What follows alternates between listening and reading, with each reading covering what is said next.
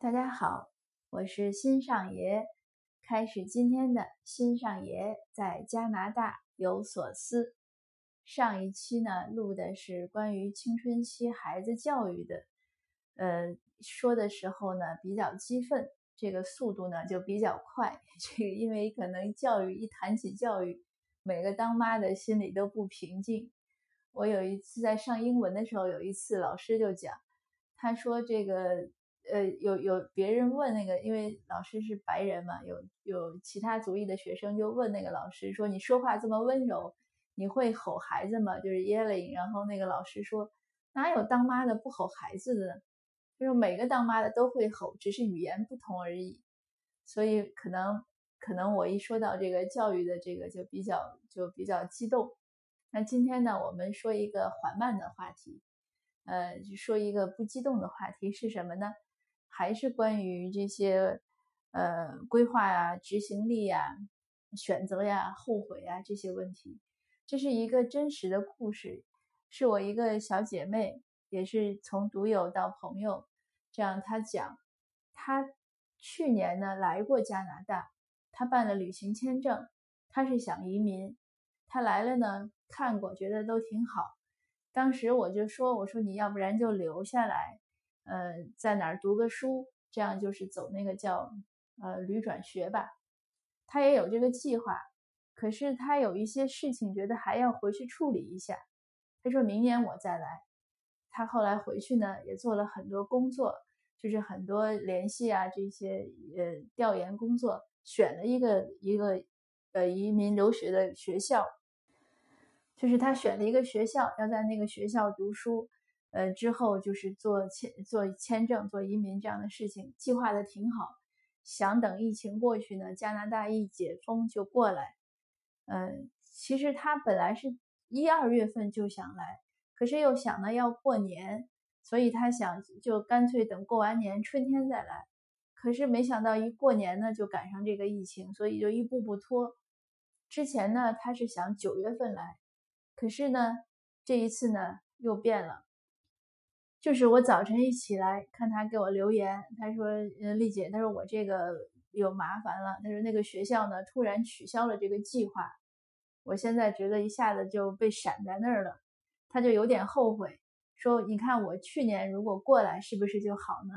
他去年为什么没过来呢？因为他家里有些事情，他想多照顾一下父母，所以他就觉得人生太无奈了。”那当然，首先呢，我是旁观者，所以我就没有那么多情绪化。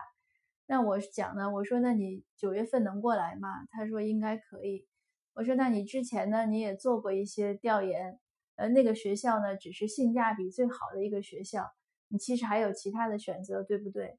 他说对。我说那好，那你就就该干嘛干嘛呗，就是就当那个选择一，呃，被打掉了，还有二和三嘛，我们接着看二和三就好了。所以就是给他这样的一个计划。那这个说到这一点呢，其实就有两个问题。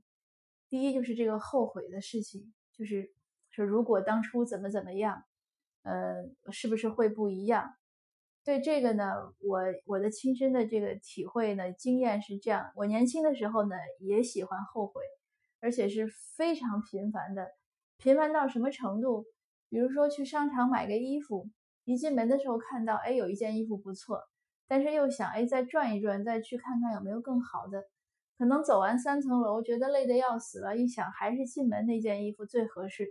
那有时候我就会唠叨，就说，哎呀，还不如一进来时候就买，省得走这么多冤枉路。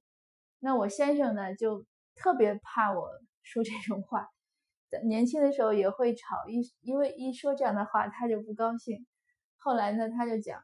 他说：“世，他说世界上没有如果，不要说如果怎么怎么样。那在以后呢？我们因为这个久经考验嘛，身经身经百战，经常争论啊、争吵，慢慢的也达成一些协议和共识。其中一条呢，就是说双方都尽量不去做那些呃后悔或引发后悔的假设。”就是不管个人呀或者家庭呀，当时因为还做生意嘛，或者公司有任何问题出现，就是就事论事的分析问题，而不要说“哎呀，如果当初怎么怎么样”，或者说“哎呀，后悔我没有怎么样”，因为一旦开始后悔或者是找这个如果呢，会有一些会有就是几个危害吧。首先肯定影响情绪，对吧？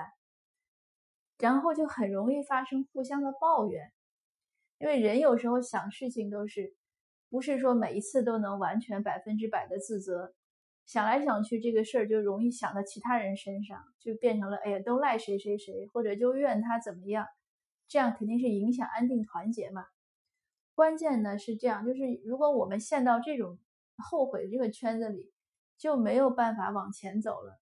你的时间呀、能量呀、精力呀、注意力全在后悔上了，就在怨恨上了，就像祥林嫂一样了。那怎么能往前走？等你想解决问题的时候，可能问题就攒得更多了。因此呢，不要后悔，不要说如果。那另外一个呢，从宿命的角度讲，其实有时候我也蛮有点宿命论的感觉。我就讲一句话，我说错过的都不重要。我们就会想，就是命里注定的嘛。因为像这个小姐妹，她信基督教，我就安慰她讲，我说这个其实你想，这是你的神给你的安排。因为基督教确实也是也是这样，就是不是就是你要接受一些命运的安排嘛。事实上也是这样。这个其实也不叫说，有人可能说这是阿 Q 精神，我说这个也不是，因为你不接受，你还能怎么办呢？我们只能接受这个现状。之后才能再去想下一步怎么改进。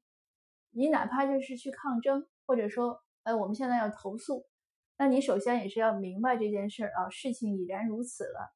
那我们再想想能去哪儿投诉。那如果确实投诉无门，人家那个学校都解散了，你你还怎么办？对吧？你又没有事先没有签，就是合同可能签了还没有付款，那这个事也也没有必要花很大的精力去追究。所以就是说，错过的呢，我们就当它不重要。这个包括什么？包括很多时候有些人谈恋爱也是这样。我以前是遇到过不少这样的大龄青年。他为什么大龄呢？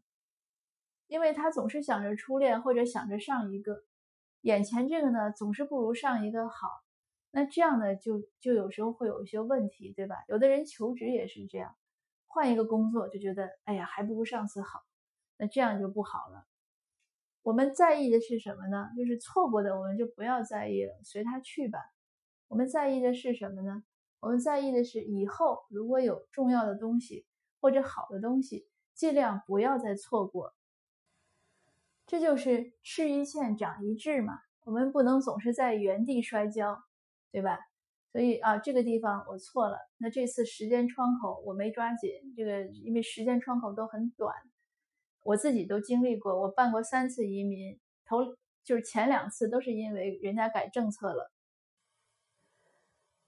第一次的时候是要办新西兰，当时移民顾问跟我签了合同之后就说：“哎呀，你抓紧考雅思，政策马上要改。”我那个时候也是年轻，因为还在经商嘛，所以心里他当他说这个话的时候，我面带微笑的回应就是点头。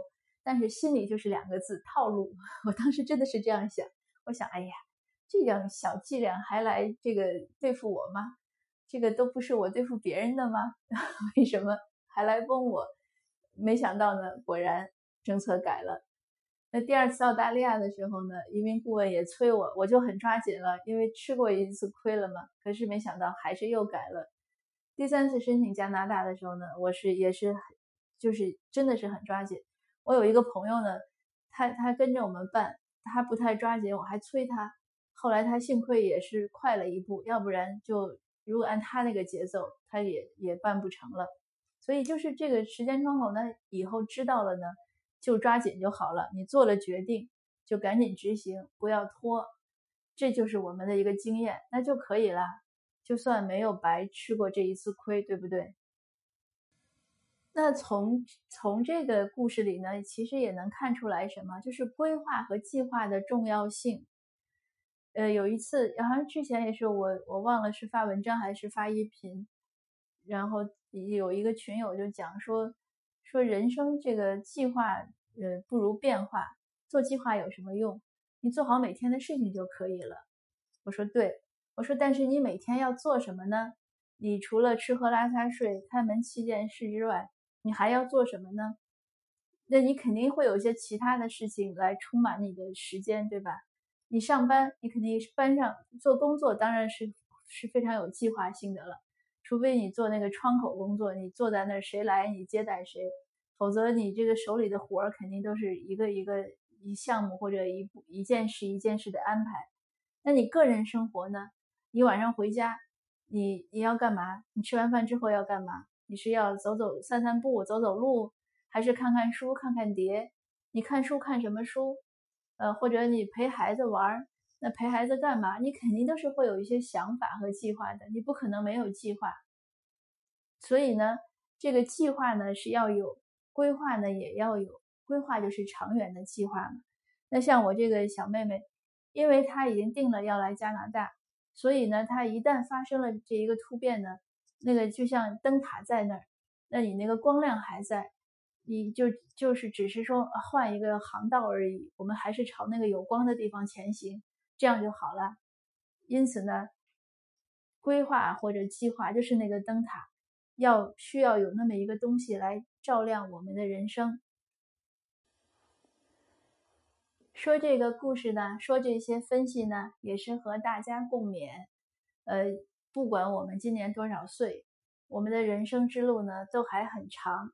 像在加拿大呢，那一个人一生可能要换六七种职业，所以有很多挑战，呃，很多新鲜事，很多尝试。那这些呢，也是需要我们一点点来。这这个过程中难免会有一些呃疏漏啊，或者是错过呀，或者是遗憾呀，不要紧，我们只要心里有有光、有灯、有信心，呃，有知道自己要干嘛，接着去做就好了。谁都不可能就是，呃，百分之百的把所有的这种呃机会都掌握抓在手里。就像你割麦子，无论用镰刀割还是用联合收割机割，不会把所有的谷粒都收到仓中，一定会落在路上。这是一个很自然的事情。想开这一点，就就会很好，就会觉得这些事情都不是个事情了。呃，祝您好心情。那这次分享就到这儿。下次见，谢谢。